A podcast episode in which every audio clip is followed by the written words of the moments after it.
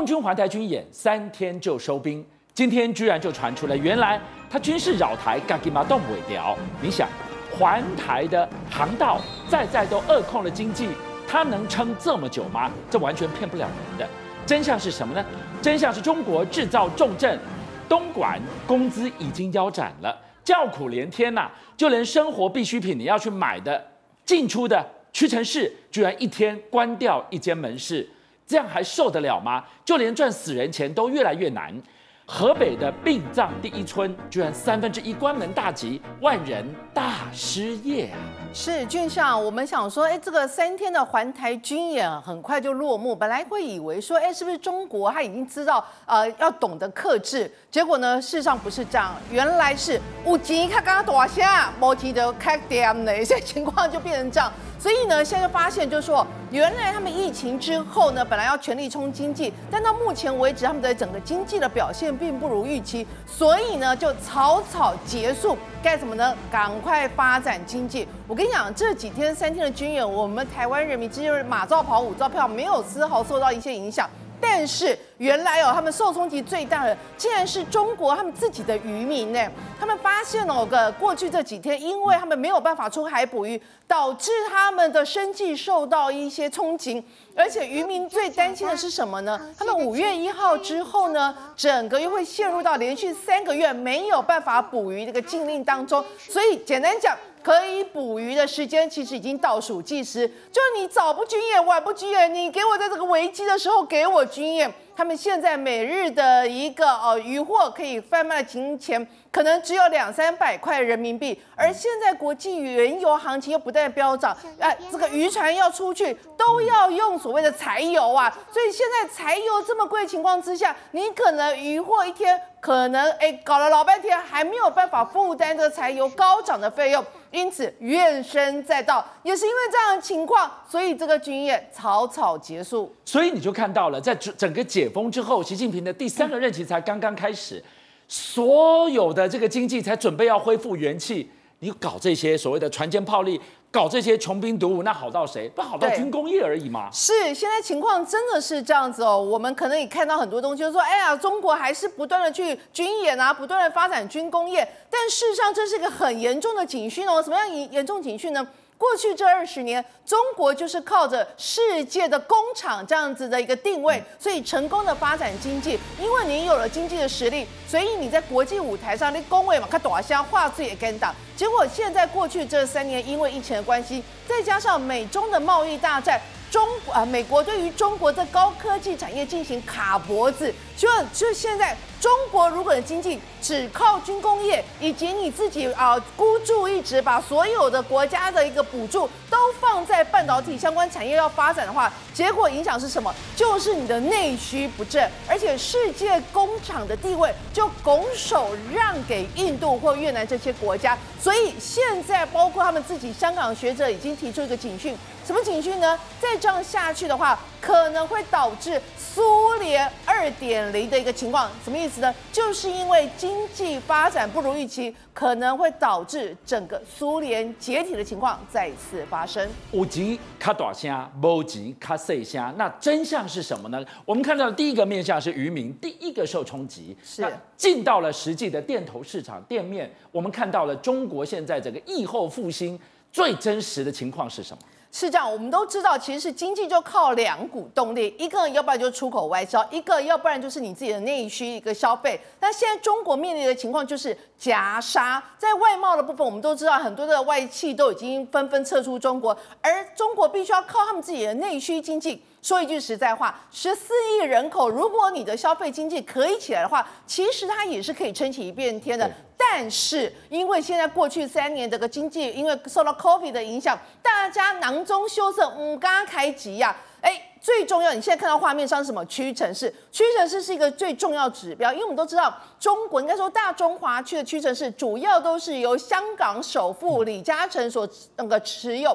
结果呢，中国过去二十几年来，屈臣氏可以说是啊，每年都用三百多家、三百家、三百多家这样子的一个不断，尤其在二零一五到二零一九年，哎，三百多家、三百多家这样开起来，这五年都开了快两千多家。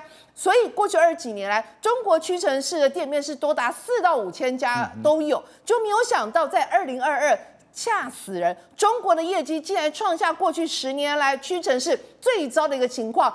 单天哦，每这个平均单店的年营收才哦年减了二十趴左右，然后呢，也大概只有那个上呃近百万的一个人民币，所以是很可怕。然后呢，导致什么样的情况呢？二零二二年可以说是平均每一天就收掉一家中国屈臣氏。其实这还蛮可怕的。哎，你说什么能省，什么不能省，这个就不能省，这都是生活用度。对，就像跟你一天关掉一家店。是。还有一个你怎么样省不了吃，民以食为天。是。我们给大家来看到是广东广州啊，这个富人区的，你这次看到这个地方，有钱人一条街，餐饮一条街，家崩了，天色都暗下来了。哎呦，哎，给阿伯半价呢。是，就是门可。可罗雀，那你可能想说，哎呀，那是不是在疫情之前的状况？没有，这是最新的画面，而且你要知道哦，这个附近是一个类似我们的豪宅区，什么叫豪宅？信义区。如果是类似信义区的这样子的一个餐饮店。都门可罗雀，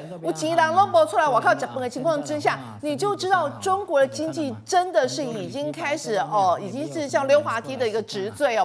刚提到屈臣氏，哎呀，竟然一年之内关了三百四十三家。现在呢，广州的一个豪宅区，呃，也一样是门可罗雀。所以现在中国的经济出现了一个警讯，出现了一个大麻烦。更夸张的一件事情是，我们都知道，呃，祭祖嘛，四月份是我们清明节祭祖。哎，我们的马马先生还到中国去祭祖，结果你知道吗？现在现在连中国的这样子的河北有的米北呃庄村哦，这被称为是说全中国你看到祭祖要用产品九成都是来自这个河北的一个村庄出来的，没有想到现在连烧给祖先的这一些啊金银财宝啊这些纸钱啊也开始 cost down 不能烧了，呃，所以你就知道这整个中国。经济哦，不管是活人，不管是往生者，同样都是有出现一个买不起、花不起、烧不起的一个情况。所以现在网络上难怪有人这么形容：活着的时候不能好好活，什么都贵，工作难找，失业率在飙，人死了，人往生了，也不得好死。我们给大家来看看，哇，这个才是三把揪，是挂把白，唔把跨柜界的总控，居然。阴宅卖的比阳宅贵，还得买一间阳宅放骨灰坛呐、啊。对，这个真的是非常的夸张哦。刚刚有特别提到，我们就是现在呃烧给往生者了。哎，刚刚提到那个店面竟然一年之内关了三分之一家，哎，数千上万人都没有工作。那你也知道，像一个一个冲击嘛。如果连那个产业开始萧条的话，那你说其他这些相关联的产业，包括阴宅这些啊，也不会好到哪里去。但是我们先来讲到，现在中国面对一个状况。是什么状况呢？